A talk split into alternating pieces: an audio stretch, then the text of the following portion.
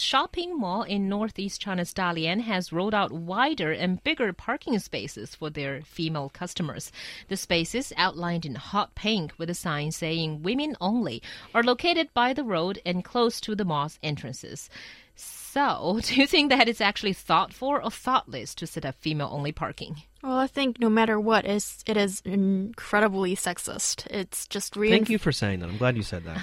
it's reinforcing that stereotypical view on women being very bad at driving and may cause more accidents, which is completely false when we look at a, a few studies done before. It's not complete. It's not completely false, actually. So what? So what we find um, uh, in the U.S. as well as well in Europe, um, in Germany, what they found what they found is that is that men men are involved in more accidents total total accidents. They, they're, uh, but what happens is is that uh, number one there are more um, men are involved more in accidents with fatalities or, or casualties, so people die or they get injured. However, women are involved in more minor accidents such as scrapes.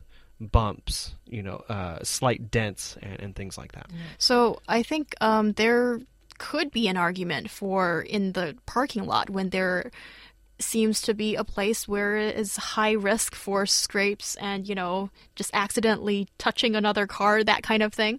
But um, i think it, this more or less seems like a marketing stunt or you know this um, market uh, this shopping mall trying to send out the message that we are female friendly. But in fact i still think that it is um, it is just not sending out the right message. And I don't think girls need this kind of extra treatment, so to speak for you know getting parking a, a, car correctly yeah i think it's really difficult for me to pick a side here because on the one hand we do have studies showing that you know as john says well, also there's another study showing that uh, there are many more uh, accidents in parking lots caused by female drivers right. Uh, right. versus male drivers so then so why not why not make all the parking spaces larger well, yeah. then we don't have that much space. You just you build up, right? I mean, like so. What? So we're talking about parking lots. What what about parking garages? I mean, I mean, mm. come on. And so, I mean, I think I think it is very sexist. Um, n- number one, we assume that all women are bad drivers, that they don't know how to park their car. Uh, we had a similar case in Germany, where in one area uh, of, of of one of one city, they had uh, male only parking spaces. It was only two in, in mm. one specific parking lot, but they said, but they used the same argument that men are better parkers um, than women, which is not always the case. Um, and so I think you know, uh, n- number one, I mean in general, it is important to recognize the, the strengths and the weaknesses of both sexes and accept them for what they are. Look, we're all different. I mean, that's just what it comes down to. And there are difference, and there are some general differences among the sexes.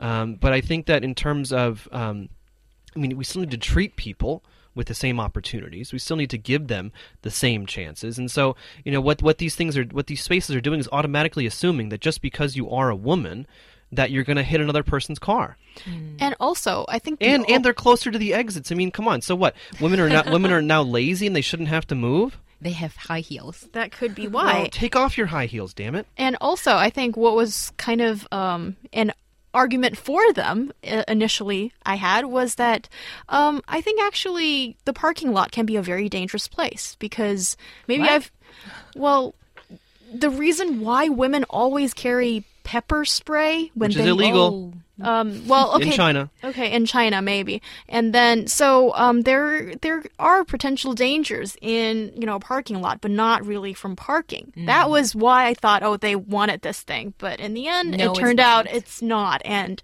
it's really no, just... it's not. I mean, if we I mean if we look at if we look at a German study from 2003, only one of 1,000 crimes in parking garages was actually sexual in nature, and they found that molestation and attacks on women occur no more often so not no more often in parking garages than any other places. So I mean, a parking garage mm. is the same as anywhere so else. It's a fake, uh, you know, sort of conception that uh, parking lots are more dangerous. Right. I mean, like they might they might seem more dangerous because there's less there's less people around. But bottom line, that just doesn't happen as much. I mean, also you have to remember that a lot of a lot of uh, uh crimes of molestation, uh, of robbery, of, of theft on the road, these are almost almost always crimes of convenience. Mm. And if we're talking about the sixth floor of a parking garage, I mean, come on, who's going to be just wandering around on the sixth floor of a parking garage? garage. Yeah, but back to the you know the larger parking lot question. On the one hand, I'm really angry because you know I think it is sexist, and also note that I'm a very good driver. Me too. and I'm very good at parking. you Good. know, yeah, but on the other hand, I have seen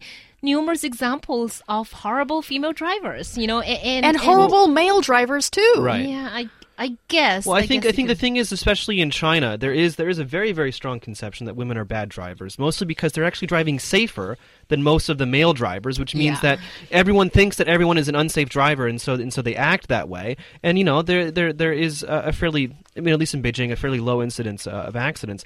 But then if you have someone who's driving safe in, a, in an area that everyone else is not driving safe, it actually makes things a little bit more dangerous Yeah. because our predictions are all messed up. I guess so. So instead of leaving singling out the females, we should actually promote safer driving you know, Exactly, tips and, and and better parking courses exactly for everyone. yeah.